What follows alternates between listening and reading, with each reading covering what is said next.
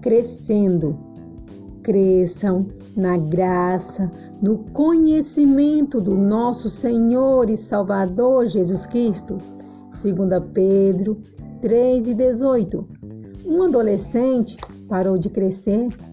Apesar da idade, ele parecia uma criança e seus pais preocupavam muito.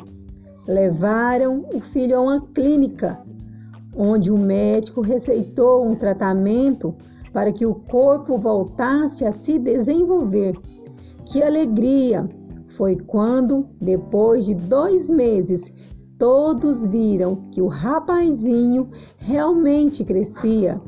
Da mesma forma, grande satisfação tem o Senhor Jesus quando o cristão mostra crescimento espiritual.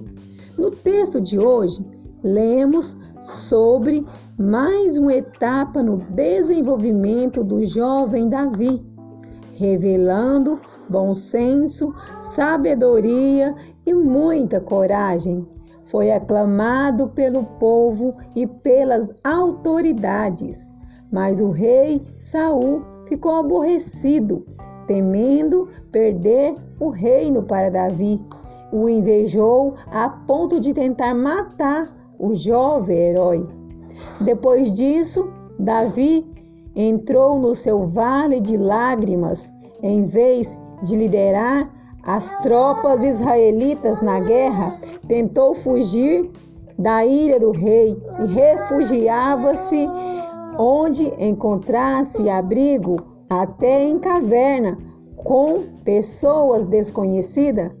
Porém, o soberano Deus permitiu que tudo cooperasse para o seu crescimento espiritual, como lemos nos relatos que seguem e nos Salmos. Depois de vários anos bem difíceis, Saul morreu e Davi recebeu o reino, sendo homem maduro e experimentado para governar. Continuou a vencer os inimigos, confiando em Deus para dar vitória ao seu povo, crescia na graça de reconhecer a ajuda de Deus e conhecê-lo melhor por meio das experiências que tinha com o Senhor. Quando você passa por dificuldade, problemas, talvez seja tentado a duvidar da bondade de Deus por não entender a razão do, so do sofrer ou uma doença, perder o seu emprego ou enfrentar problemas na família.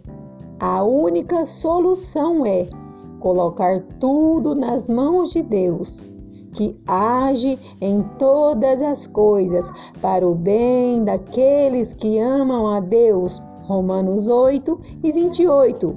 Entregue tudo a Ele, e então você o conhecerá melhor com Deus no controle da vida, as dificuldades ajudam a crescer espiritualmente.